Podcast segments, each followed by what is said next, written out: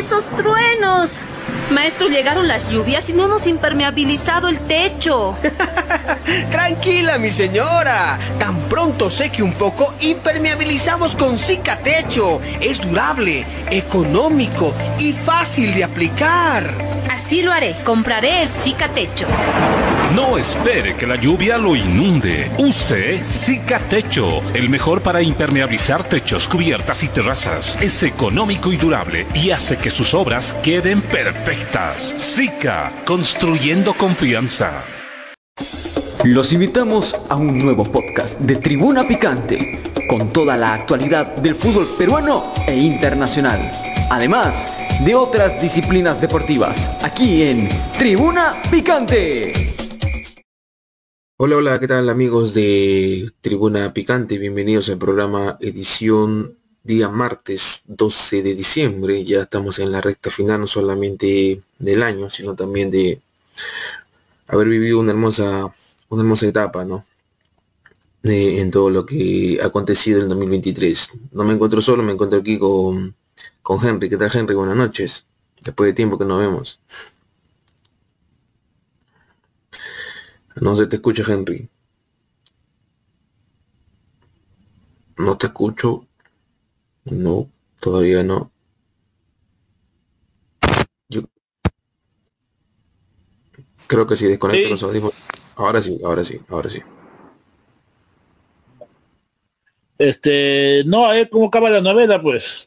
Vamos a, a la expectativa en la virena está toda la gente esperando que ya te hago recordar que bueno, somos y, y nos puede seguir a través de la señal de streaming de Radio Go Latina, conectados contigo siempre, y a través de la señal de Radio Planeta 99, tu ritmo. Esto son las radios que nos sintonizan en Tribuna Picante. Bueno, como bien decía, ¿no? Eh, hoy por hoy, a pesar de que ya estamos finales de año, todavía eh, se sigue hablando de, de, lo que va a ser el futuro de la selección y el futuro de, de un club que bueno, es bastante importante en nuestro país. Pero nada, después de lo que ha acontecido la última información, supuestamente hoy en la noche habría una reunión con Juan Reynoso, lo más probable es que ya estén reuniéndose, ya estén reunidos, para mencionarse, ¿no? Para mencionar en qué termina, en qué, en qué finaliza toda esta novela, pero de que, de que Reynoso sale, sale y la primera opción de Olita es Fossati, la segunda opción es Fossati y la tercera opción es Fossati. O sea, una vez que Reynoso salga de la selección, automáticamente el nuevo técnico de la selección vendría a ser Fossati. Sí, es, la, creo que es la única opción que tiene Oblitas y, y Lozano, ¿no? Pero lo que no, no que nos preocupa, si no les preocupa a la gente de la U de la decisión, ya que, que Fossati tiene que tomar de inmediato, porque de aquí a conseguir un, entrenador del nivel que tiene que asumir en este, en este año que viene, que es tan importante para la U, como son sus 100 años, son sus 100 años, y alguien que venga nuevo, que imponga otro estilo de juego, que conozca recién a los jugadores, que no sé si está de acuerdo con los refuerzos que está trayendo, o con la gente que se ha renovado. Entonces ya es, es, tiempo a tiempo. Pues. Ahorita en Universitario de Deportes no se puede hablar de contrataciones ni renovaciones porque no hay un técnico oficial. Por, con todo lo que ha acontecido el caso de Fossati a, la selección peruana, eh, creo que ya en Ferrari y la dirigencia de Universitario de Deportes todavía no han... posiblemente hayan hay rumores, ¿no? El rumor que corrió de YouTube, por ahí este, también se corrió un rumor de que Bayón podría irse universitario, pero son rumores. Todavía no hay nada oficial. Como dice, la U todavía no puede hablar de contrataciones si no tiene un técnico. La U ya aprendió la lección de lo que es contratar sin tener un técnico. Buenas noches, ¿me escuchan?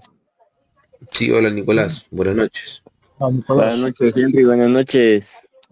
Pero exacto, ¿no? O sea, hay que ver cómo termina esa novela, yo, la última información que, se, que llegó es que Reynoso habría cedido que la cláusula que se le debe pagar se reduzca, pero a su comando técnico sí o sí habría que pagarle todo lo que implica el contrato, ¿no? Es decir, Reynoso habría dicho, ya está bien, a mí dame poco, dame lo que tú, lo que tú quieras, lo que, lo que tú y yo acordemos, pero a mi gente sí tienes que pagarle todo. Y es, no es poco dinero, es bastante dinero lo que, se, lo que solicita todo eso. Y hoy por hoy la selección creo que no está en condiciones de hacer un gasto tan fuerte. Sí, lo que escuché fue eso, pero además, además no es que no es que Reynoso deje de eh, como que de buenito ver si no ya no me no, sino que su manager, que también te Lima, y estuvo ahí en la Vilena también, hoy día también debe estar en la Vilena, él es el que está negociando más lo de Reynoso, lo de él, que le corresponde, y los equipos que también son muchos, son más de 12 o 15 creo que son de todo su cuerpo técnico. Son, claro, son un montón de gente. Son 15, 18. Ya, pero eso tiene que hacerlo. Entonces, ya no serían los 5 millones, sino serían 4, 4 millones y medio, creo algo así. Pero la, la, federación solamente quiere, eh, desea pagar solamente 3 millones y medio nada más. Lo que no le, no le favorece porque todo lo demás, lo, su equipo técnico no, no va a recibir casi igual que ellos. Entonces, eso están viendo. Eso mañana se, acaba, se debe acabar mañana, porque la gente de la U también le ha dado también un tiempo a Fossati, es mañana, o si no, lo, tiene que esperar el 18. Claro, le ha dado este tiempo porque ya hay clubes, uno de ellos es Alianza Lima, que ya inició pretemporada. Es decir, todavía creo que ningún club todavía cierra plantel, eso recién se va a ver el próximo año, quizás en finales de enero o, antes, o días antes de que comience el campeonato. Pero ahorita, como tú dices, Henry, hay un plazo que le han dado Fossati para que le dé una respuesta a Universitario de Deportes, que bueno, obviamente tiene como objetivo campeonar en su centenario, y, pero no puede hacer contrataciones si es que no tiene un técnico, ¿no? O sea, de, de que puede hacer contrataciones, puede hacerlas pero si no hay un técnico que arme un plantero, que tenga o que diga qué sistema de juego vamos a usar el próximo año, no se puede hacer contrataciones. Y bueno, ahora el último, la última noticia que ha salido de Universitario de Deportes, que, que bueno, o sea, supuestamente habría salido un documento donde sale la deuda real que tendría Universitario de Deportes con la SUNAT. Son algo de 130 millones, si no me equivoco.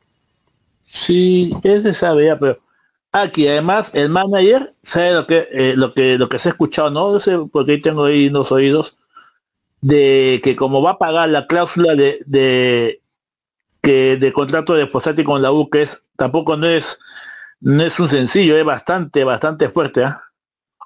Y este eh, entonces como tienen plata ellos para pagar la cláusula, entonces también tiene para pagar a nosotros, pues. Entonces, entonces ahí también se está manejando eso, ¿no? O sea, tú tienes algo para entonces, entonces también pagan a nosotros lo que lo que nos corresponde, ¿no? Porque es, es, cosa, es cosa de plata, ahorita es todo cuestión de plata. Ahorita no hay nada que de sentimiento, de nada. Del contrato de, hay una parte del contrato de, de Reynoso que si no me si, si mal no recuerdo decía de que creo que esto es un plazo regular, un plazo a largo tiempo. Es decir, que si Fossati jugando la mitad de partidos no, no iba bien, con justa razón se podría negociar su salida. Pero solamente hay seis partidos. De esos seis, a, perdón, a Reynoso le habrían pedido que gane los que se podían haber ganado. O sea, da a entender que la federación sabía, o, da a entender también que le están dando permiso a Reynoso de, de perder con Brasil y de perder Argentina, cosas que pasaron pero la, gota que derramó el vaso fue el empate ante Venezuela. Si, si Reynoso le ganaba a Venezuela, se quedaba. Se quedaba, seguía siendo técnico de la selección y Fosati de la U probablemente. Pero, también el em, Venezuela fue la gota que realzó el vaso. O sea, hay un tema ahí, unas letras pequeñas en el contrato, y bueno, vaya uno a saber a qué, a también llegan. Aquí también es el fixture. ¿Te, imaginas si en diciembre hubiese también conseguido, hubiese seguido la fecha 7 y 8? A ver, tampoco nos sacaban. No, sacaban faltando, faltando menos de un mes para, otras fechas. Lo están sacando porque de aquí no hay fútbol hasta, hasta marzo, que son los amistosos, y hasta junio que es la Copa América, y septiembre que empieza de nuevo los partidos clasificatorios. Por supuesto, o sea, lo están sacando porque hay tiempo porque ya, ya, ya, no, ya no, hay, nada que hacer, porque no sé también si seguía o no seguía, porque tampoco el público si tú ganas, le, ganas a Venezuela, pero siendo siendo la figura principal Galese, o tocaban el palo o algo, o sea, no sé también si sería eso es lo que prácticamente están a entender, ¿no? Ya, está bien, voy a perder con Brasil, voy a perder con Argentina, cosas que siempre pasan, no es muy descabellado que pase. Le, trato de hacer lo que pueda en Asunción, le saqué un empate a Paraguay. Tú sabes que a Chile nunca le vamos a ganar en Santiago, al parecer. Perdiste con Chile. En Bolivia nunca has ganado, nuevamente perdiste. Pero la gota que, que derramó el vaso sí fue justamente el empate ante Venezuela si Reynoso le ganaba a Venezuela, probablemente deberíamos ir a la Copa América con Reynoso y no pasaba nada. Pero la vez pasada también pasamos con Venezuela con Gaeca, el 2 a 2. Mm, ¿Te refieres a rumba Rusia? Claro, ¿y no continuó? Exacto. Pero era otro fixture, pues, era autoridad un poquito más accesible. venían seguidos era, un calendario más más accesible como como dicen creo que era un calendario con, partidos no difíciles con ese empate ya tenías cuatro puntos no no dos que como como tiene ahora Reynoso. Lamentablemente los resultados son los que mandan. Y es más rumbo a Qatar rumbo a Qatar también este creo yo que el aliento el, el triunfo que le dio un respiro a Gareca fue el triunfo en Ecuador en Quito antes de la Copa América, porque vino, vino Colombia, nos colió 3 a 0, y bueno, lo, que si se podría decir limpió un poquito todo el desastre que veníamos haciendo fue el triunfo en Quito, y tranquilamente fuimos a jugar la Copa América. Claro, eso fue, pero ¿te acuerdas que fue el 2020? Que el último partido también que quedamos con cuatro puntos, y 2021 empezó de nuevo unos amistosos y después vino con Colombia que perdimos y perdimos también este y ganamos en Ecuador. De ahí vino ya la levantada, ¿no? La Copa América, claro. Ya nada es nada, nada se sabe, la cosa es que Reynoso se va. La cosa es que Reynoso se va, claro. Ahorita, bueno, según la información que llega, hoy iba a haber una reunión, una reunión con Reynoso para para ver a qué acuerdo llegan y posiblemente en estos días o, en, la otra semana estarían anunciando a Fossati como nuevo técnico de la selección. Eso hasta que vamos a ver a qué acuerdo llega, ¿no? Pero de todas maneras, este, una vez que se oficialice la salida de Reynoso, la primera opción es Fossati. Ya está, es Fossati y punto, no hay más. Sí, pero como los hinchas de la uno yo loco mucho y no están de acuerdo. O sea, es como una traición. Es como, como lo dije justo en, en, la fecha, en el año ¿no? porque nunca hubo un, acuerdo formal, nunca hubo un contrato firmado por Fossati. Lo que hubo fue un acuerdo de palabra. Ya está bien, te saqué campeón y el próximo año voy a estar contigo en tu centenario. No, no, dice que ya habían, ya habían renovado ya. Por eso, por eso, por eso ya, ya habían renovado, inclusive ya habían aumentado el sueldo. Él mismo le dice, pero todos los contratos se pueden, se pueden, este, se pueden anular. Dijo, no hay contrato que te amarre. No hay contrato que te amarre. Pero el, que se puede romper, sí, pero cuesta mucho. Entonces él mismo dijo el primer día, no hay contrato que se amarre, no hay contrato que se pueda romper, sí, se rompe, sí, hay, se puede, hay unas cláusulas, sí, cuesta mucho, sí, pero también hay los modos, hay o sea, no sé, o sea, de repente por, por enfermedad, ¿no? Por enfermedad no puede decir, bueno, no puede seguir, ¿no? Como digo yo, pero, pero realmente acá es una situación de, no sé si es de plata o es por, por tu imagen o por tu imagen como entrenador, que tienes una selección que no es como un club, ¿no? Pero ya no sé cómo la gente de la U lo va a tomar, ¿no? No, no me imagino que lo goleen o que le vaya bien o, que no campeone el fin de año, ¿te imaginas? Que no campeone el fin de año y la, y la selección también le vaya mal o bien, no sé, o sea, o que te llame mucha gente de la U. o no, ya. Ese centenario, ese centenario y la U. Y hasta donde yo sé, los equipos importantes de Perú que han celebrado su centenario fueron campeones ese año. Fueron campeones ese año. Alianza Lima, Melgar, eh, tengo, tengo entendido que también Cristal. Está cuando cumplió 50 años. Cuando cumplió 50. Y, bueno, sería un total fracaso si es que Universitario de Deportes no campeona en su centenario. Es más, si no hubiera campeonado este año, probablemente no hubiera pasado nada, el otro año campeonaba y ya está. Pero... Claro. lo llamaban si no campeonaba? No, no creo. Fosati se iba. Se iba, no sé, a, Uruguay o, o a elegir otro club. Pero hoy por hoy Universitario es el campeón y bueno, tiene la obligación y tiene la necesidad de salir bicampeón el otro año en su centenario, ¿no? El que, el que sí está este, renovando, bueno, como ya sabemos, ha, ha hecho una purga total el equipo blanqueazul, el equipo de la victoria. Y la última, la última información que llega es respecto a su arquero.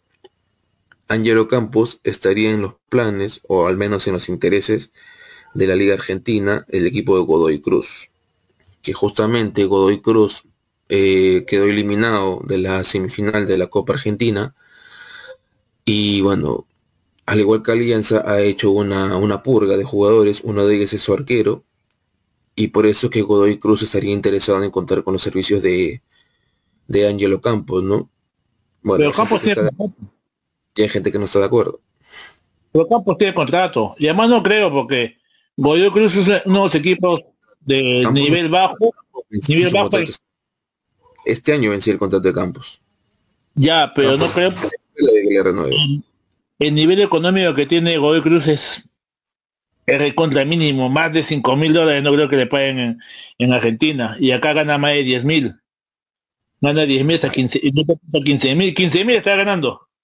Bueno, si lo ven por el lado de su carrera, si lo por el lado de su carrera para que crezca, sí podría darse un salto al extranjero. Y qué mejor que la Liga Argentina que te exige más, ¿no?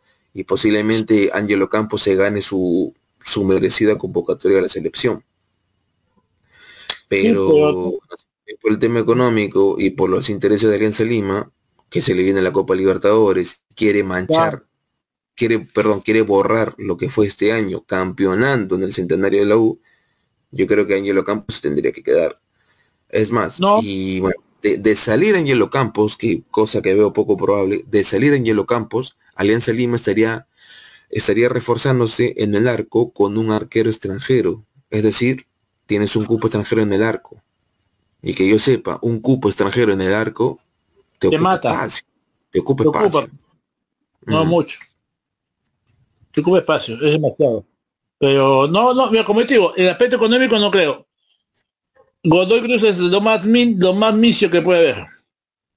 Es un equipo, es poco poco de plata. Se puede decir sí, como tú dices. Y viendo, viendo, y viendo que en Argentina la final va a ser Platense con Rosario Central, te das cuenta que el grave, el grave problema en el que está la Liga Argentina económicamente. Sí, está mal, ya con lo que va el presidente nuevo, no sé cómo económicamente el otro año, estos, los próximos, los próximos dos o tres años va a estar bien, bien difícil en Argentina. Va a entrar una, recesión bien, bien crítica, ¿no? Pero este, Alejandro, ¿qué tal Alejandro? Eh, ya que te sumas a nuestro programa, estábamos debatiendo acerca de los fichajes, ¿no? Los fichajes que se le vienen a Alianza Lima, a Universitario de Deportes, Universitario de Deportes que no puede hablar de contrataciones porque no tiene técnico. Y bueno, justamente en la pantalla sale de que Universitario de Deportes, a pesar que todavía no tiene técnico oficial, todavía no tiene fichajes nuevos y todavía no ha anunciado renovaciones, eh, tiene un amistoso, ¿no? Ya confirmado, con, se va a Miami y va a jugar con Atlético Nacional. El último recuerdo de Universitario que se tenía en Miami fue la goleada de 4 a 0 del equipo de México. bueno, creo que ahí todavía jugaba el Pipita Higuaín. Y bueno, la U se vino con 4 a 0, ¿no? ¿Qué, ¿Qué, opinas al respecto, Alejandro? Buenas noches, Henry. Buenas noches, señor. ¿Qué tal, amigos? Bienvenidos a Tribuna Picante. Y bueno, somos Tribuna Picante y síguenos a través de la señal de streaming de Radio Go Latino, conectados contigo y a través de la señal de Radio Planeta 99, tu ritmo. De mi punto de vista, lo que yo veo eh, de la U contra el Atlético Nacional, yo creo de que por el nivel del fútbol peruano, hay que ser sincero, yo creo que ese día la U va, a perder. Va a perder este. Eso ya es lo más coherente, lo más lógico. Además, no está jugando contra un club que digamos que con el que jugó último, con el Independiente Santa Fe, no está jugando este con Pereira, está jugando con un Atlético Nacional, que es el club más campeón de Colombia y siempre está ahí nomás en las partes altas. Este, y también se quedó un paso de la final, eh, porque sabemos de que como es la liga colombiana, que le meten creo que apertura, este un cuadrangular apertura, clausura, cuadrangular clausura y, y este luego le meten en la apertura con el clausura. Es un laberinto, es yo creo que es mucha mucha vaina lo que le hacen en la liga colombiana, no no es tan práctico como la brasileña, la pero, pero yo creo obviamente de que va a perder la U. Y bueno, está jugando con el equipo más campeón de Colombia, ¿no? Y sobre su fichaje también este, hay que ver, ¿no? También este, estamos en las mismas. No se sabe todavía con Fossati, supuestamente hoy día se tenía que ya cerrar ese tema, pero la siguen alargando, no puede hacer fichajes. Si es que el Fossati no los hace. El universitario sigue el de Christopher Olivares, que bueno, no sé si todo, eh, el, si no me equivoco, Fossati, antes de que iniciara todo esta, toda esta novela, aprobó el fichaje de Olivares. Lo aprobó. Pero una vez que inició toda esta novela, la U ha parado todo tipo de negociaciones y renovaciones en el equipo. Y es lamentable porque bueno, el, equipo campeón tiene que reforzarse ya, porque la pretemporada para algunos clubes ya inicia nada más y nada menos que la otra semana. El campeonato, el campeonato inicia el 25 de enero. Prácticamente tienes, ya no te queda ni siquiera un mes para lo que va a iniciar. Claro. Ahí pues un mes y medio, pero se pasa volando. Así que es preocupante lo, lo que está pasando el equipo campeón, campeón vigente.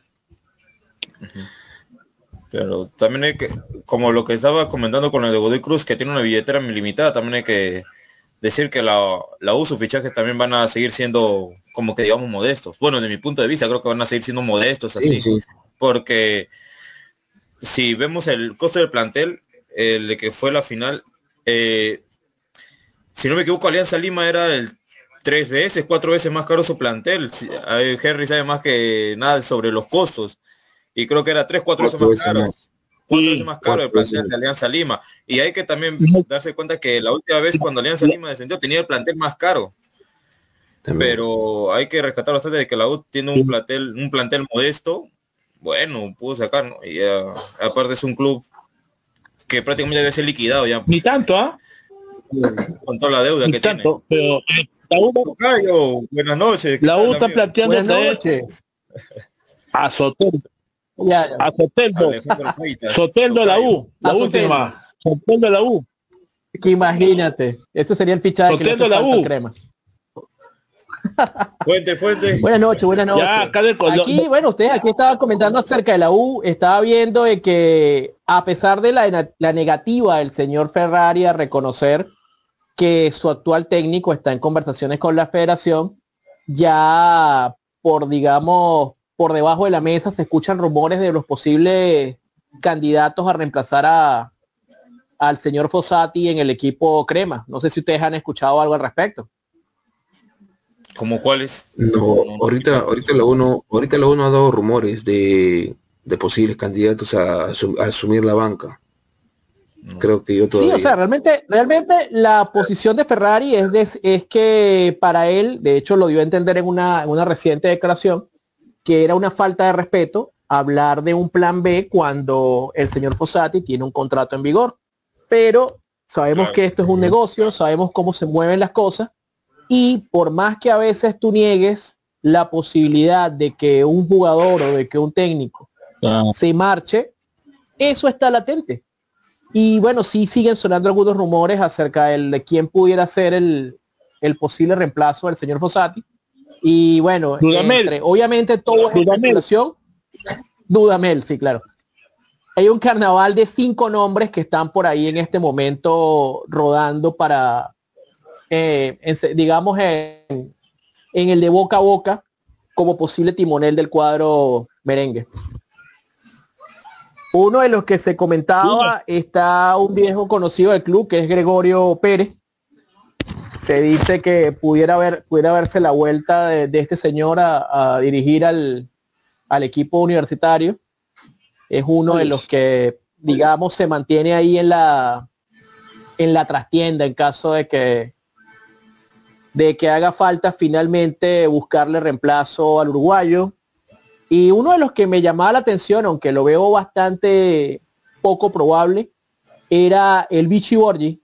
También era uno de los que supuestamente estaría sonando para dirigir el cuadro universitario, de los que tentativamente quisieran algunos fanáticos cremas en verlo. Estaría volviendo a ser técnico. Estaría, estaría volviendo a ser técnico porque, bueno, tengo entendido que hoy por hoy se dedica a lo que es el periodismo en Chile. Exactamente. Es uno de los más improbables que yo he visto.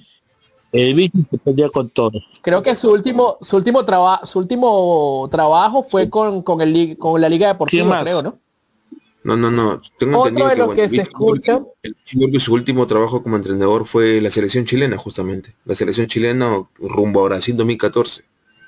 Desde ahí tengo entendido que no dirige algún equipo el Bichiborg. Oye, yo lo tengo, tendría que revisar ese dato porque yo lo tengo con el LDU, pero bueno, vamos a, es cuestión de verificarlo más tarde. Otro de los que suena, Martín Lazarte. Martín Lazarte, que bueno, este estuvo último, si no me equivoco, Universidad Católica de Chile. Y también dirigió la propia selección chilena. Y también la selección chilena también. Y otro de los que suena también posiblemente uruguayo es el señor Darío Rodríguez. Darío Rodríguez. quien estuvo al frente de Peña, de Peñarol.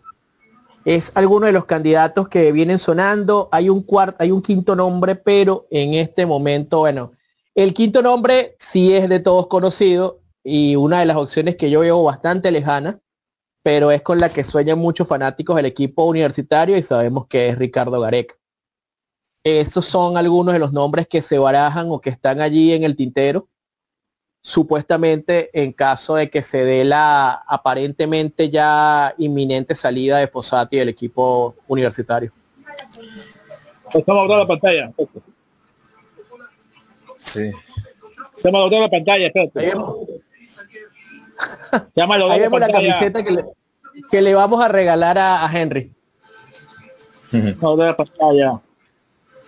Bueno, hoy también el equipo, el equipo campeón, el equipo de Universidad de Deportes, eh, dio a conocer, estrenó la nueva camiseta que va a usar en el próximo año en su centenario. Eh, bueno, si me dando opiniones, creo yo que es el mismo diseño que se saca todos los años universitario a diferencia del cuellito y de las mangas, ¿no? Y bueno, los detalles que tiene así un poquito de de agua, un año que cumple el club, y bueno, el parche de, campeón vigente, ¿no? ¿Y no va a tener publicidad esa mica? Lo más probable es que, no, sí, de, que tiene sponsor, sí, sí va a tener sponsor. Probablemente sea la, misma apuesta mm. total, probablemente, pero nada, este es el, este es el modelo sin sponsors. Ajá. Este, la, ¿La talla? La, este, claro, eh, como dices, eh, los únicos esposos que tiene este la U, más que nada siempre son este maratón y apuesta total nomás. Exacto. Eso nada más. Y bueno, hay que recalcar de que el diseño que ganó como mejor camiseta, la camiseta más hermosa, creo, no sé por cuál, fue la de la U. Teniendo en cuenta los detalles. Sí, de hecho, de hecho hay un top 20, hay un top 20 de las camisetas más hermosas de la historia del fútbol y el equipo universitario está metido en ese top 20 con una con uno de los diseños que ha tenido. Ajá. Y o, sea, obviamente los cuales están, como se dice, por lo que se juzga, más que nada es cuando el color es enterizo, cuando las o sea, son como es, solo es cuello, mangas, es, no es que digamos que parece como si tuviera un montón de tiras. Y también de que no haya muchos sponsors, porque hay camisetas que tiene sponsor por un lado, sponsor por acá, sponsor de las mangas, sponsor de la espalda. En cambio. Estilo equipo mexicano. Exacto. Y esas camisetas son horribles. Horrible. Y también de que tienen como si Ajá, un montón de rayas, un montón de cuadros, un, un montón de líneas. Esas camisetas también lo ven. O sea, en cambio, la camiseta de la U y junto con las demás camisetas que gracias me asiste a acordar el top 20, son así, colores enterizos. Son mucho más sencillas, más simples. Exacto, las camisetas más hermosas son porque son simples, no tienen, no te inunda de sponsors, solo tiene el escudo y es un color enterizo, no, no te ocupa espacio. De hecho, visibilidad. ahora que mencionas ese top, ¿recuerdas cuál es la primera? No, no lo recuerdo. ¿Para qué mentirte? Solo yo me fijé en el equipo peruano. Ah, ok, te lo recuerdo. La primera de ese top es la camiseta de Alemania, la que usaron en el Mundial de Italia 90. Es la número uno de ese top que se elaboró hace ya creo que como unos seis o siete años, creo que tiene ese toque aproximadamente. Ajá. Mm. Interesante. No, no la tengo la imagen de esa. Pues la también tenía, la, la, U tenía en el eh, arriba de, la insignia tenía cool, al costado de la de la tenía cool, en la manga tenía también dos sponsors y la y apuesta total en el medio. Son uno, dos, tres, cuatro, cinco, cinco propagandas también. Acá lo tengo, este... pues acá. Acá está. No, claro, pero acá está. Exacto, cool es en los hombros. También tiene cinco.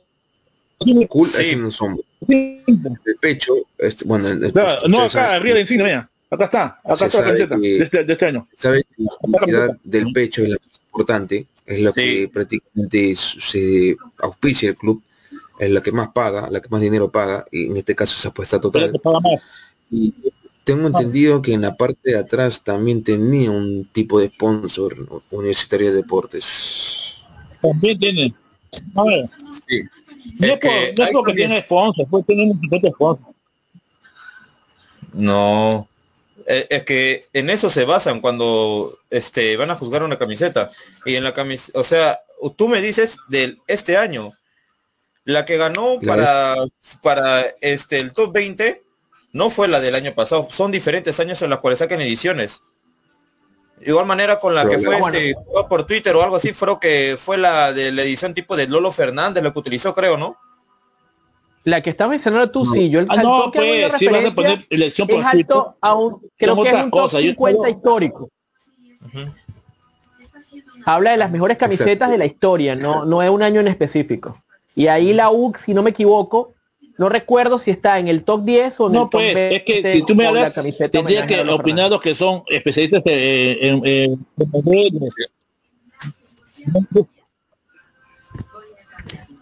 Pero bueno, este... Esa, esa, esa sí estuvo bien de hace 10 años. Creo, esa creo estuvo yo, bastante cogida. Creo yo que hay hinchas que sí les gusta el, el, diseño de ahora, como también hay hinchas que esperaban algo más siendo el centenario de, de un equipo tan importante del Perú, ¿no? Esperaba algo más, creo yo. Se esperaba algo más. Mira, yo particularmente, yo aplaudo los diseños simples, no soy fan de la U.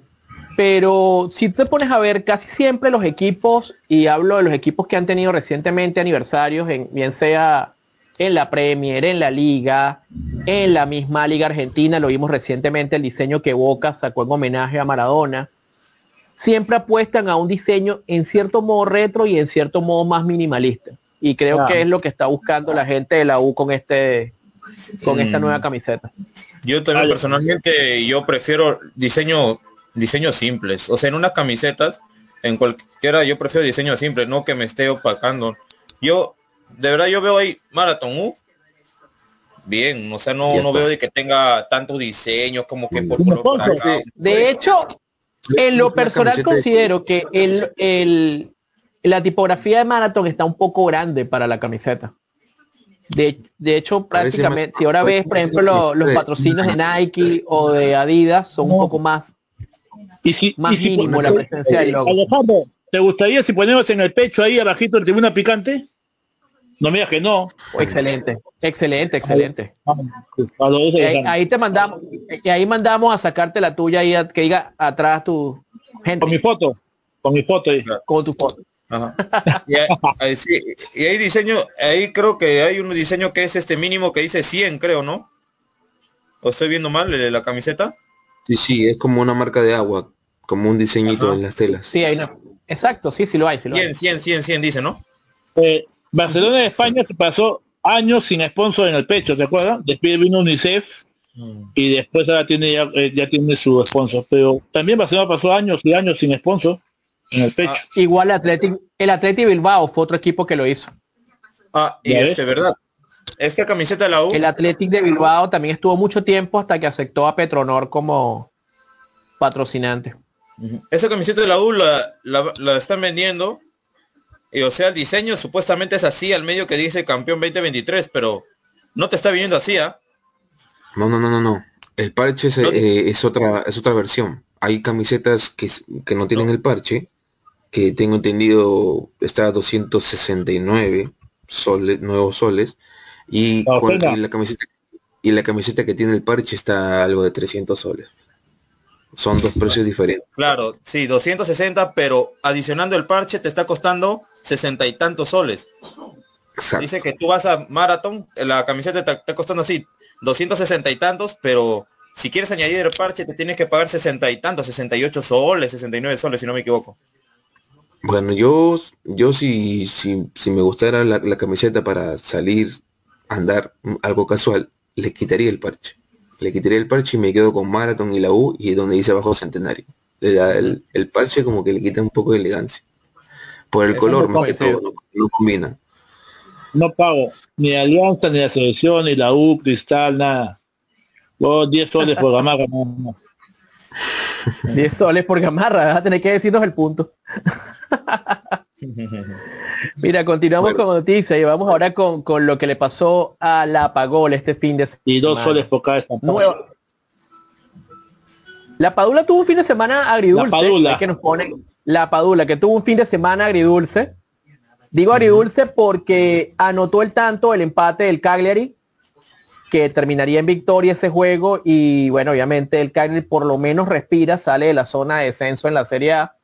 Pero nuevamente le arruinan el físico al, bambino. Bueno, ese es un claro mensaje de que la Padula deja todo en la cancha, ¿no? Vista la camiseta que vista, vista, la camiseta que vista, eh, va con todo, va con todo. Es, uno es el delantero que quisiera tener cualquier equipo, creo yo, ¿no? Yo creo que hace tiempo que no vemos un futbolista de esas características, ¿no? Que siga jugando a pesar de la, a, pesar de, de, los golpes, de las lesiones, Ahora estamos acostumbrados a que un jugador apenas lo tocan, ya inmediatamente va y pide cambio al técnico, empieza a hacer señas a la banca. No es el caso del gladiador. Este, la Padula nuevamente demostrando el coraje que lo caracteriza. Eh, bueno, en honor a la verdad, debo decir que al menos la lesión este, no ocurrió en otro momento, porque imagínense si hubiese sido en el en el interín de las eliminatorias o o de cara a la Copa América, pues en caso de que decida operarse nuevamente, al menos tiene la posibilidad de recuperarse con tiempo. va, a tener, pues. tener, que volver a usar la máscara. Ya de por vida, creo. ¿Cierto? ¿Está usando la máscara? Este ¿No está usando la máscara? No, en este momento no está usando. Pero siempre lo usa. Sí, siempre lo usa. Si tú verificas los partidos anteriores, el partido con el, con el que había vuelto, el primer partido con el que había vuelto después de su lesión, estaba usando la máscara. ¿Por qué? Porque se estaba previniendo porque este hace poco de un poco más de un año se había operado la nariz, pues. Porque supuestamente se iba a quedar así, se operó la nariz. Tiene tan mala suerte ese hombre que la nariz operada con un buen perfil solo le duró un año. Su nariz parece una S. Nuevo. Una S parece esa nariz. Parece que lo hubiera quedado marcado y completamente este con lo que le golpearon ahí. Está con lo curva. Tiene ahí Parece Maicelo ya. Lo cierto es que bueno, la Padula marcó el gol, un envión bastante, un, un, bien anímico bastante para la para lo que se viene con el Cagliari y con la selección, ¿no? Pero bueno, esperemos. me dejaste con la duda, estaba aquí justamente verificando el video para verlo, para verificar lo que me estabas comentando acerca de, de la Padula, porque las imágenes que aparecen no tenía puesto la máscara. No tenía puesto, no tenía puesto la máscara. Y siempre lo estaba usando. Y creo que en el partido lo estaba usando. En el partido creo que es el colmo de la mala suerte. claro. sí, claro, que el partido ante Venezuela él estuvo con su máscara ah, en también. el campo. Claro, también, también. ¿eh? ¿Por qué? Porque supuestamente él está usando esa máscara para en ocasión cualquier golpe lo prevenga, para que se cuide la nariz. Es que si te pones a ver la operación es reciente, por esa razón él se integró tarde tanto al Cagliari como por el mismo motivo se perdió las fechas iniciales con Perú en las eliminatorias. Se quita la máscara y ve lo que le pasa. bueno, le va a tener que, mira, no es el único caso de jugadores que lamentablemente se han tenido que condicionar a un aditamento externo. Fíjate el caso de Peter Sex, que tuvo que jugar el resto de su carrera con un casco de rugby. Un casco, claro. O el caso de Edgar Davids, que usaba los lentes para protegerse, la, para protegerse de una lesión que había tenido en las córneas. Pero creo que es, lo de David ya era de nacimiento, creo yo, con el tema de la vista, ¿no? No, David tenía problemas de la vista, pero él tuvo una lesión grave. y la única manera de continuar jugando era utilizar eso. De hecho, las gafas de David, de David, perdón, se diseñaron especialmente para que él pudiera continuar la carrera. Claro. Sí, Creo que ya, tengo que físico, la Paula, ya tenemos una Paula que llega a los amistosos con mejor físico, con su mejor momento futbolístico, ¿no? Creo que debe estar ya estas vacaciones, ya casa de vacaciones y creo que dos fechas más, una fecha más de vacaciones. ¿Y ya, tenemos amistosos o rivales por ahí? No. Todavía no. No, todavía Ahorita está bastante complicado lo, de coordinar amistosos. Recuerden que tenemos lo de la fecha, la Nation League, tanto para los países de CONCACAF como para los países de Europa. Por eso cada vez es más complicado para Comebol cuadrar amistosos con selecciones de nivel. Claro. Pero bueno. Eh, cambiando de tema, hoy también hubo Champions League con bastantes sorpresas por ahí. Pero bueno, la, noticia fue el Manchester United eliminado, pero yo que ya desde Europa. desde que salió Sir Alex Ferguson, el Manchester United va, va de mal en peor. No, hay técnico y jugadores que puedan salvar, sacar del mal momento que viene años de años de los Diablos Rojos, ¿no? Y bueno, una eliminación más para el equipo para el equipo de Old Trafford. Mira, este, yo creo que el Manchester ya viene siendo algo este, progresivo desde la llegada de un señor llamado Erin Ten Hag. A mí me parece que Erin Ten Hag no ha calzado el nivel de lo que se esperaba. Se habló de una reestructuración. El equipo invirtió fuerte para darle a este señor una plantilla, entre comillas, competitiva, pero siento que tampoco él ha aportado mucho a la planificación, ni mucho menos a un esquema de juego claro para el cuadro del United.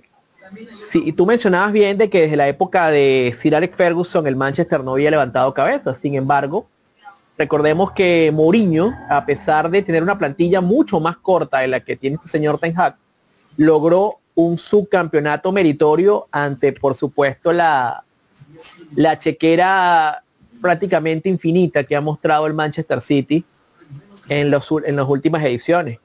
Mourinho finalmente se va, se marcha a la Roma. Eh, estuvieron un tiempo con el con este señor, el noruego, no recuerdo su nombre ahorita.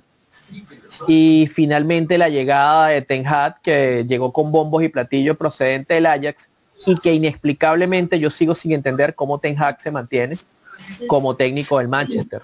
Pienso que en lo personal ya esta eliminación, no solamente de la Champions, sino de cualquier competición europea, porque recordemos que quedó último en su grupo. Debería ya regresar finalmente. Copenhague clasificó a la, a la, Europa League. Ajá, y, el, Galatasaray se metió como escolta del Bayern. Copenhague clasificó a la Europa League. No, Copenhague clasificó a la a los octavos. Sí. Copenhague. Copenhague. Copenhague clasificó octavo junto con el Bayern y el que se fue a la Europa League es el Galatasaray. Pues yo, el Galatasaray. Copenhague dio sorpresa ahí. Claro. Y mira que terminar debajo de Copenhague y de Galatasaray. Manchester sí estaba. pero bueno, jugadores han pasado varios. Lukaku, el propio Alexis Sánchez, el mismo regreso de Cristiano Ronaldo. Y nada, el, Manchester United al parecer tiene para rato con este mal momento que viene de años, años de años, que, que el Manchester United en la Premier League viene siendo un equipo de media tabla, en, competiciones europeas, poco y nada. Solo ha ganado un partido. Mm. ¿De los cuántos? ¿Cinco? ¿Seis posibles? De los seis posibles, solo ganó un partido. Posibles. Un empate y, el resto, y el resto derrotas. Yo creo que el Manchester United tiene que ser la que la que hizo Alianza, ¿no? Una purga total.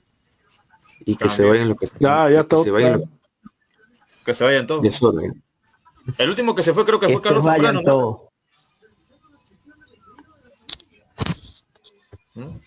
lo cierto del caso es que este, creo que estamos ante el ocaso de un grande, un equipo que tiene, si no me equivoco, cuatro o cinco, cinco orejones y actualmente anda deambulando en media tabla en la Premier, dando vergüenza en Europa. Y no solamente esto, queda fuera de la Europa League y lo más probable, dado la tendencia, es que quede fuera de cualquier competición europea para el año entrante. Claro. Me acuerdo que se hizo, se hizo mucha burla de cuando Cristiano estaba en el, todavía en el equipo y habían quedado para jugar la Europa League, pero este año ni siquiera parece, apuntan a poder jugar la, la viendo Copa. La tabla, viendo la tabla de la Premier, posiblemente llega a Conference League. El Manchester Casemiro también no se. League. A Conference Para mí Casemiro es una de las pocas notas interesantes que tiene el United, que en mi opinión. Y el argentino, el chico. Tiene un nivel regular. Ah, bueno, por supuesto, Garnacho. Pero lamentablemente sin acompañamiento no puedes ah, tampoco no con ese conjunto. está solo ahorita está solo. De hecho, no me extrañaría que Garnacho haga maletas a final de esta temporada si el United no consigue clasificar a ningún torneo relevante. Que visto lo que estamos actualmente observando es lo más probable. Pero ¿Y Benfica también quedó eliminado o no? No, el Benfica eh, accedió a Europa League. El, Benfica, para el ¿Aquí cómo quedó? Benfica ganó 3 a 1, si no me equivoco. De visita le ganó al Salzburgo. Y bueno, accedió para le alcanzó para la Europa League. Haciendo una fase de grupos espantosa. ¿Y Sevilla? Le alcanzó para la Europa League. El Sevilla, Sevilla perdió contra el Lens. No, el Sevilla ya... El Sevilla, gracias por participar y... Chao, chao. Le hicieron repetir penal todavía. Le hicieron repetir mm. penal. El arquero este de ni siquiera, ni siquiera ni siquiera van a su competición fetiche. A la Europa League, claro. A que le gusta a ellos Sí, pero lamentablemente este año ni siquiera el Arsenal y el PSV se llevaron los honores en ese grupo, primero y segundo, y, tercero van los franceses del Lens. Del Lens. Otro equipo que se queda damnificado Europa. El Sevilla eliminado de toda competencia y nuevamente tienen que borrar la liga a salir de porque está, está perdiendo el descenso, creo. Están por ahí nomás con los últimos puestos. Están parte baja. Claro, están en, están en la parte en la parte baja de la tabla. Ajá, pero no está peleando, todavía no está en, zona de descenso, pero sí está peleando el descenso. Está peleando, pero, eh, pero la diferencia no, es actualmente no está en puesto de descenso. Creo que el Celta de. Recuerda que desciende el 3 nada más. El Celta de Vigo también creo que está peleando el descenso también, ¿no? El Celta sí se encuentra creo que en, en puestos de descenso. Lamentable. Y el, Real Madrid ganó ¿no? Hoy se definieron varios mucho, el Real Madrid. El Real Madrid, el Real Madrid terminó pleno. Seis, seis encuentros, seis triunfos. Hoy se le complicó un poco el encuentro ante el Unión Berlín. Eh, Luca Modric falló un penal, inmediatamente se vino el gol de los alemanes, pero en la segunda mitad el Madrid salió a buscar nuevamente el partido y lo encontró, pues. Primero, la buena labor de Joe Bellingham, que a pesar de que no marcó, estuvo atinado en, cancha y, puso la asistencia para José Lu. Un José Lu que ha recibido muchas críticas, pero que hoy marcó doblete. Y creo que fue Ceballos el que marcó el Ceballos el que marcó el tercero, que fue el que sentenció el encuentro. 3 a 2 quedó el juego entre el Real Madrid y el Unión Berlín. Así es, entonces. Real Madrid líder del grupo, segundo, ¿no? Escoltado por Napoli, efectivamente. segundo. Del grupo A clasificado Bayern Múnich con Copenhague, del grupo B Arsenal y PSV, del grupo C Real Madrid con Napoli y del grupo D Real Sociedad con Inter que bueno, hoy nos hicieron daño, empataron 0-0. Para mañana. El Inter necesitaba ganar hoy para ser primero. Sí, pero. De hecho, si nos ponemos a ver lo que se viene, va a ser un bombo bien interesante con el Inter como segundo. Creo que es un equipo que nadie quisiera toparse en, lo, en los octavos de la, de la Champions. Sí, y al, parecer el bombo 2, como los que clasificaron de segundo, van a, van a tener varios italianos. Está el Inter, la Lazio, Napoli, y bueno, faltaría definir alguno el día de mañana, ¿no? Pero probablemente en el bombo 2 hayan tres italianos, Lazio, Inter y Napoli. Posiblemente también el PSG en el bombo 2. El Barcelona que cayó goleado el fin de semana en España, eh, no, no lo veo muy bien. Partido 4-2 que bueno, el Girona supo, supo sacar adelante, ¿no? Pero un goleado no creo. Un 4-2 Mira, un goleada para mí sí lo fue. Cuatro goles recibirlos y en tu casa, créeme que es goleada. Cuatro goles en tu casa y jugando un muy mal partido. Y ahora escuchar nuevamente el rosario de excusas del señor Xavi Hernández, diciendo que ahora ellos son un equipo en reconstrucción, deja mucho que desear. De verdad, este, me cuesta entender cómo un jugador, como una, una figura que fue tan importante como futbolista, que era reconocido por su inteligencia dentro del campo, esté prácticamente destruyendo. colombiano en alianza. Este es un como, como director técnico. Porque cada vez que pierde, las excusas de Xavi son cada vez más insólitas. Y vamos a ver con quién le toquen octavos. Depende de eso también. ¿Qué, ganas tiene para, vamos a ver para qué está el no, no tiene el grupo que le ha Mira, En octavos se vienen, se vienen rivales bien interesantes. Se viene posiblemente la Lazio, se viene el Inter, que ha jugado bien, está el Napoli por allí, el PCB, que también ha hecho una gran campaña, tanto en la Eredivisie como en la Champions. Posiblemente veas al PSG. El Copenhague, el Copenhague, que fue la sorpresa. Y me disculpo porque de verdad por un momento ya he visto como que era Galatasaray quien estaba pasando a la siguiente ronda Creo que, sin embargo, si somos sinceros, creo que la mayoría querrá apostar por un Copenhague ante, a que otro antes de medirse a un Inter o por ejemplo a un Lazio. Bueno, falta que el día de mañana se define el grupo de la muerte, ¿no? Con el PSV, Newcastle, Milan y Dortmund. Ah, otro que ya se metió también, que está clasificado, el Leipzig, que va a estar como escolta del City. Claro. Otro, otro, otro grupo que ya está definido mañana de, vamos a ver eh, el, el, PSG, ¿no? Si es que asegura la clasificación o si posiblemente veamos el PSG en Europa League. Mañana o no lo veamos en ningún lado, ¿no? ¿Dónde, ¿Dónde cierra PSG mañana? De visita. PSG. Visita Dortmund, visita el Dortmund. Lo tiene algo complicado. Complicadísimo. Barcelona, mañana con, visita Bélgica. Con el Sí, va a estar con el Anwar. Visita Bélgica. A ese Barcelona debería sacarlo adelante también ese partido. Ese grupo no está definido todavía el segundo puesto. Ahí se lo están peleando el Shakhtar y el, Porto. De hecho, ese ellos se enfrentan mañana. El ganador, el que eh, el ganador de ese encuentro obviamente estará acompañando al Barcelona a la siguiente fase. Exacto. Eso en cuanto a Champions League.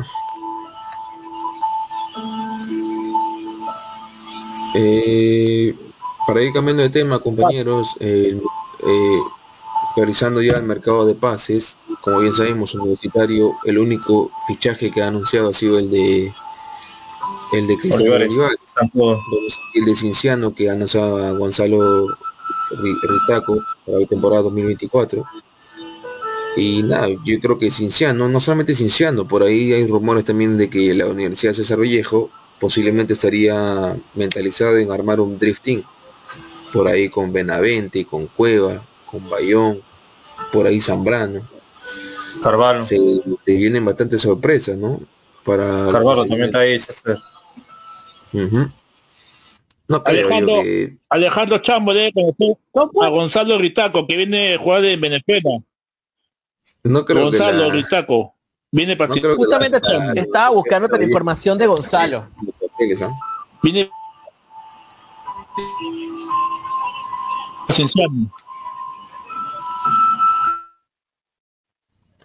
Viene para el papá. Es un volante de avanzada. Que hace muchos goles. Que hace muchos goles. chance, te está buscando justamente la información de Gonzalo. que campeón. Estuvo, en el Táchira el año pasado. Estuvo en el equipo campeón, justamente, con el Táchira. Tiene 30 años. A ver, y fue goleador equipo, ¿no? hasta el momento lo que se ha anunciado hasta ahora ha sido que ADT va a contar con los servicios de Moisés Corozo, Alianza Estético de Suyana va a contar con Cristian Flores, Alianza Lima solamente ha oficializado a Kevin Serna y Renzo Garcés, el que ha hecho más, más fichajes ha sido Manucci con Caballeros, Saba, Vidales, Persiliza, Gonzalo Riza, Gonzalo Rizo, perdón, Cristian Velarde y William Mimbela y Alexander Zúcar, que va a préstamo de parte universitario. La Vallejo está con Barreto, eh, de Nemostier, por este préstamo de Melgar, y José Carvalho. Comerciantes Unidos todavía no anuncia nada.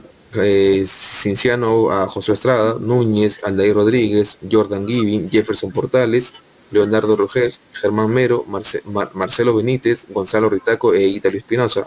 Cinciano hasta ahora es el que más fichajes ha, oficializado. Cusco Fútbol Club va a contar con Luis Ramos y Andrés Vázquez.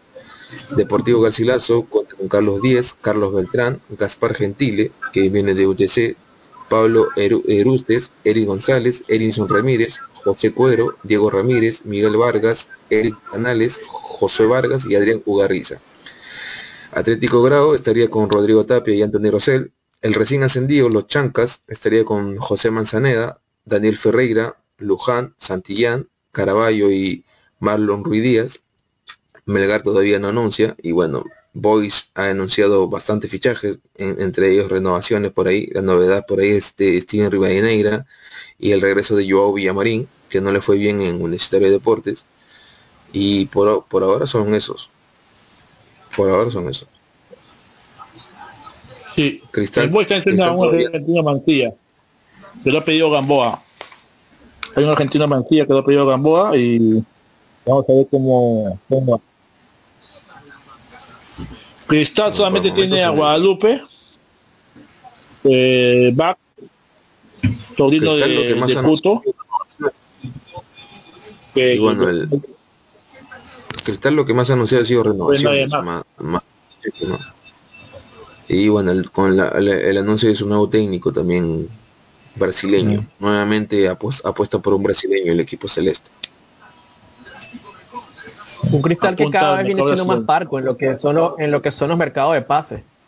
Cada vez invierte menos el equipo.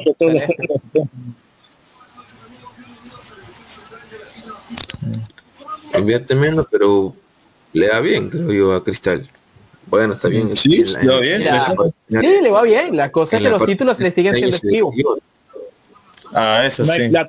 Se mantiene bien este, peleando arriba, pero no el título le hace falta, ¿no?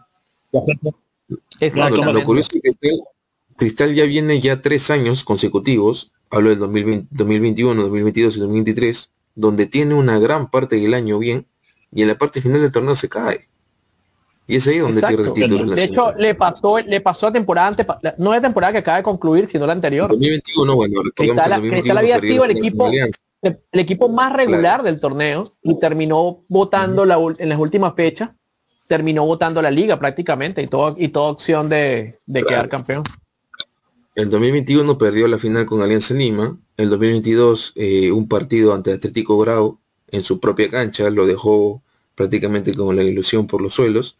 Y este año fue el partido ante UTC que terminó 1-1 y el partido en Cusco que bueno, terminó 4-1, ¿no?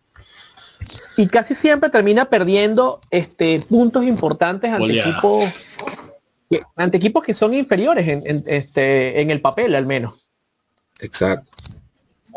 Entonces, por más que me puedan hablar de que, bueno, se ha mantenido peleando. En Copa Libertadores hizo una gran campaña hace poco, realmente, no se le puede quitar. Pero independientemente de eso, creo que su afición reclama algo más en este caso. Y obviamente quieres ver al equipo de Cristal peleando por los títulos, pues. Peleando, no, quiere verlo campeón. Una cosa es, exacto, pero una cosa es ser animador y otra cosa es ser protagonista. Y eso lamentablemente no lo está haciendo el equipo celeste. Sí, ya van tres años consecutivos, ¿no? Que se cae en la parte final del torneo Cristal. Por eso te digo. Es un animador más no un protagonista en los últimos años. Mm. Dejale el año que todavía no se ha dado. Yo pienso que a fin de, antes de fin de año debe dejarle No, probablemente este Cristal anuncie jugadores brasileños. El trabajo de scouting que está haciendo el equipo celeste es y ya salió, bueno, ya jugadores ya salieron. Está Ignacio da Silva, eh, Brendan Marlos no, no dio mucho la talla que digamos, pero con la llegada de este nuevo técnico brasileño, Cristal está haciendo trabajos en, creo yo, hasta, hasta en la tercera división de Brasil. De hecho, estaba revisando justamente los rumores del equipo de Cristal. Se habla de Diego Enrique, se habla de Jamín Villalta, habla de Junior Huerto, de Juan Sánchez, Carlos Mesa y de Gustavo Casonati. Son los rumores que se escuchan dentro este, para el equipo Crem, para el equipo celeste, perdón, que ha completado hasta ahora siete bajas. Sí, y por solamente un alta, que es el caso que mencionaba Henry de Kemble Wallup Claro. Pero lo que mejor se están reforzando, creo yo, son este, el César Vallejo y el Cienciano. Tienen con qué pelear el torneo y dar una buena sudamericana, vamos. Eh, bueno, sí, recordemos que justamente Cienciano está jalando buena gente. Las sudamericanas se enfrentan entre ellos, ¿no? ¿no? No sabemos todavía quiénes son las parejas, pero solamente es a partido único. Que bueno, va a ser por sorteo. Ese partido eh, Eso este año no sé. Sí, lo, más probable es que sea igual. De, de los cuatro peruanos que fueron a Sudamericana, dos partidos, eh, o sea, eso se ve, y la localidad es por sorteo y ya está. La localidad es por sorteo. Así que bueno, pues vamos a ver qué, de qué, manera se arman los equipos que van a competir a nivel internacional, tanto Libertadores como Sudamericana. La Libertadores es la cosa. Bueno, sí sabemos que para, sabemos que para Alianza la Libertadores es una pesadilla y para Universitario todavía no puede hablar del 2024 si es que no tiene técnico, ¿no? En cuanto a Cristal, le toca pelear la fase 2, parte de la fase 2, vamos a ver qué equipo le toca. Y bueno, Melgar que va a jugar la fase 1. Como ya viene siendo eh, usual la fase 1 con un probablemente con un equipo uruguayo, venezolano, paraguayo o ecuatoriano. Son los rivales que podría tener Melgar. Pero recordemos que en esto, en esta fase, en esta Copa Libertadores van a haber ocho equipos brasileños, contando con Fluminense, que es el vigente campeón, ocho equipos brasileños, así que no te sorprendas si te toca uno, y por esa casualidad de dos brasileños en tu grupo. Así que vamos a ver, pues, ¿no? el Mundial de Clubes también, este Fluminense, vamos a ver si es que llega a ir a una final, porque estos dos años se está ganando en semifinal. Exacto. Un Mundial de Clubes que últimamente se le atraganta a los sudamericanos.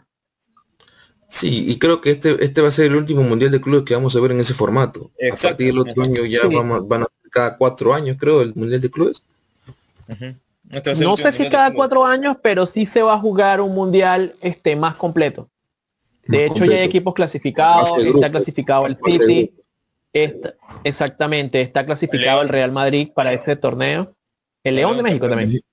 El León de México. El León de México. Creo que está Flamengo Flamengo y River. O sea, no sé desde de qué año lo estoy contando, pero si está Flamengo y está el Real Madrid, quiere decir que a partir del 2022 se están contando los, los participantes creo que están estableciendo en, parte lo que es el ranking en, las competiciones europeas, pues. Obviamente el Madrid por, por desempeño en lo que ha sido champion, eh, ya te aseguraría cupo en ese particular. Lo mismo el City también por una cuestión de lo que ha sido el desempeño. El City ha estado, si bien campeón fue recientemente, ha estado cerca pues de hacerlo anteriormente. Ahora, el tema va a ser este, dónde acomodas tantos partidos, ¿no? si, si, si se especula que va a ser cada cuatro años, cada cuatro años tienes el Mundial, cada cuatro años vas a tener Copa América, si no me equivoco, Eurocopa. Vas a tener entre otras competiciones. Tienes la Nation League. En, 300, en 365 días, ¿cómo acomodas tantos partidos? Pero yo te pregunto algo, ¿tú has visto que eso alguna vez le importen a las federaciones? ni a la, FIFA, ni a la Comebol, ni a la UEFA les ha importado mucho este lo que es el desgaste, físico, el desgaste físico que están provocando en los jugadores, exactamente. Los jugadores cada vez tienen una, un, un periodo de descanso bastante corto porque cuando no son partidos oficiales, los llaman inmediatamente a una pretemporada que se hace extensa porque los pones a viajar por países lejanos simplemente por, por cumplir con compromisos comerciales. Este, Antes era, antes casi siempre la pretemporada de un equipo europeo era en suelo europeo, de repente viajaba a algún país cercano dentro del mismo continente, pero ahora no, ahora se van a Asia, se van a, a Estados Unidos, y obviamente todo ese viaje este, produce un desgaste en el futbolista. Claro, y si podemos hacer este pretemporada en Arabia Saudita, en Qatar, en Emiratos Árabes. por plata, pues Antes la moda era Japón, ahora la moda son los países árabes. La liga que más descansa creo que es la de Estados Unidos, ¿no? Aquí. La que tiene más descanso, ¿no? Los jugadores de la liga. ¿No? Sí. Y en México también. Recuerdo. También. No, en México, en México están actualmente, están actualmente jugando, se va a jugar la final ahorita, creo que la semana que viene. Bueno, yo siempre he dicho que la, es, una, liga que, no te exige tanto, no es como aquí un ejemplo, ¿no? Eh, Alianza Lima pierde 4 a 0 con Universitario, mañana no puede salir, al día siguiente no puede salir tranquilo porque te da vergüenza, ¿no? Te tapa la cara, quiere linchar a un jugador. En Estados Unidos pierdes un clásico 4 a 0 y no pasa nada te, puedes encontrar un jugador de por sí no hay un clásico como tal en Estados Unidos. No, no es muy exigente esa liga.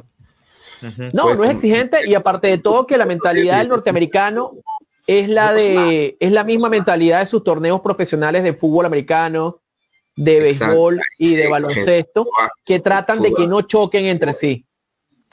Donde sí hay, y no hay descenso tampoco creo que sí, donde sí hay exigencias básquetbol, fútbol americano, hockey, también creo que tienen una liga bastante. Sí, pero, pero recuerda que, por ejemplo, mira, te voy a poner, este, eh, te hablo con base de hecho. El baloncesto en Estados Unidos se juega entre el mes de septiembre, octubre, hasta el mes de abril, si no me equivoco, marzo, abril se juega la, final ya de temporada. Y un, un equipo juega máximo cuatro encuentros a la semana. Obviamente sabemos que el baloncesto te permite más descanso porque el reloj se detiene, puedes pedir tiempo, no es como en el fútbol que diga el desgaste físico es continuo. Pero lo que yo te digo es que lo que busca Estado, lo que busca el, espectador norteamericano y lo que busca el deporte es que haya espacio comercial y que las, las grandes ligas de las diferentes disciplinas no choquen entre sí. En estos días fue que salió una noticia que hubo un caso excepcional porque se jugó fútbol americano, hockey, béisbol y baloncesto el mismo día. Y para ellos eso era un escándalo porque es algo que no debe ocurrir. No deberían chocar tantos torneos al mismo tiempo. Porque la idea es poder tener el público cautivo para cada una de las disciplinas que, que se juegan profesionalmente allí. pues. Y lo mismo, en esa misma dinámica han metido a la MLS. Por eso es que la liga es corta en comparación a lo que vas a ver, a lo que nosotros estamos acostumbrados como sudamericanos o a los que seguimos el fútbol europeo. Casi todo el año, a ver. Es un año. Este, en Europa, como ustedes saben que ellos tienen dos, dos, años, o sea, su, su, temporada es 23, 24, creo yo que no pasan, apenas pasan fiesta con su, con su familia y ya a entrenar de nuevo, a concentrar de nuevo. Bueno, Inglaterra que juega que juega el 25 de diciembre, el famoso Boxing Day. Claro. El 25 de diciembre se juega en Inglaterra. Es una tradición ir a ver un juego de fútbol en Navidad. Hola, ¿qué tal? ¿Cómo estás? Feliz Navidad y ya, chao, me tengo que ir a entrenar. Y ya, me tengo que ir a entrenar, exactamente. Esa es parte de la... De, de hecho, en Europa para realmente por las condiciones climáticas mayormente. Si no fuese por el clima que ellos viven, porque el invierno europeo, el invierno europeo es como el norteamericano para la fecha de sembrina, ellos yo creo que tampoco pararían. Jugarían igual en esas condiciones para, para completar antes el calendario y poder tener más espacio para los otros torneos. Así es, compañeros. bueno, espero de que este Mundial de Clubes nomás vuelva a Sudamérica, pues ya. Este creo que va a ser la onceava edición de que un club europeo está bueno, Fluminense tiene plantel. Fluminense tiene equipo como para enfrentarse al Manchester City que es probable que sea la final no Fluminense con Manchester City probablemente esa sea la final a no ser que haya sorpresas. Pero tengo yo que con, Germán Cano y compañía Fluminense tiene equipo para, para afrontar esta, este, este mundial de clubes. Y bueno ya, ya no juegan ven a Fluminense con posibilidades ante el City. Yo no lo veo. Si hay sorpresas sí. Yo tampoco. Vamos a ver. no lo veo yo, digo, yo, me digo eso debe ser como los, los años los años 60 ida y vuelta. Ida y vuelta. No ida y vuelta no. Jugarse jugarse no, Brasil jugarse Brasil ya va, pero los 60 así ida y vuelta. Bueno creo que eso se jugó hasta los 70 80 porque yo me acuerdo bueno yo no tengo la edad de Henry pero yo empecé a ver fútbol en los 90 y recuerdo que se jugaba a partido único y siempre la hacían en Japón. La Intercontinental la jugaban en, en Japón, era un solo encuentro. Los se enfrentaba campeón, campeón de, la, de la Libertadores, ajá, exactamente. Campeón de la Libertadores contra campeón de la de la, de la Copa de Campeones, como se llamaba antiguamente el torneo. Yo recuerdo que la primera que yo vi, la primera que yo vi, si no me equivoco, fue Milan contra Atlético Nacional. Fue la primera que recuerdo haber visto. 8-9. Exactamente, fue la, primera, la primera Copa Intercontinental. Me acuerdo que había que levantarse tempranito para sintonizar ese juego, porque de paso era en la madrugada. 5 de la mañana. 5 de la mañana. Aproximadamente. Tenías que pararte súper temprano para poderlo ver. Ah, yo con mis ayacas, con mis mi, pan con jamón y mis ah, ahí. Me, imagino tu hallaca, tu pan de jamón, escuchando gaita. no, no, bueno, pero yo sí recuerdo eso, esos momentos de la, de la famosa copa. Tenía su, toque, su toque romántico. Inclusive una cosa que recuerdo también de ese torneo, ya que ustedes hablaban de lo del sponsor, era que no se permitía publicidad para ese juego. La razón la desconozco, pero me acuerdo que, por ejemplo, cuando hubo la final Milan Atlético Nacional, las camisetas estaban limpias, no tenían ningún tipo de sponsor en el, en el frente. Hermoso. Así lo así eh, no, no, no, no, sé si era por el patrocinio Toyota. Toyota. Era por eso. Toyota ¿verdad? pagaba todo, pues. Sí, Entonces no Toyota te pagaba otro todo tipo de sponsor. Y, te, y al mejor jugador de ese partido te lleva un auto. Te lleva un, te lleva un auto del año. Sí te regalaba un auto, el mejor jugador te regalaba un auto del año siguiente, o sea, del 8-9, sino del 90, ¿entiendes? Entonces por ahí venía la cosa de no permitir patrocinante en la camiseta. Gracias. Bueno, compañeros, creo yo que... Sao Paulo, ganó Barcelona, ganó Estrella Roja, sí, hubo bastantes campeonatos. Pero sí, ya, y eso ya se fue al Mundial de Clubes, que solamente llegan los, que son favoritos, ¿no? Vamos a ver City con Fluminense. Si es que Fluminense llega también, Así es. se ha dado sorpresa. Si es que no hay sorpresa. Se han metido equipos asiáticos y equipos africanos a la final. De repente algún equipo lo... Probablemente este, si es que se... Como sorprendió y que si es que se da todo lo que son favoritos, Fluminense jugaría la final con el equipo de Benzema, el Itihad Jeddah, si no me equivoco, y el City jugaría con el León. Yo creo que... el Fluminense va a enfrentarse más que nada al Al, el Al Ali. El Al Ali le va a ganar al, al Itihad. ¿Tú crees que el Al Ali le gana al Itihad? Este, Canté, pues, ¿no? Canté también está ahí. Exactamente. El, gol de Benzema y Canté. Canté, Benzema. Fabiño, como también, Fabiño. Vamos a ver qué, sorpresa nos trae el Mundial de Clubes, que ese es ah, lo bonito del mes de diciembre, ¿no? Que tenemos Mundial de Clubes al menos.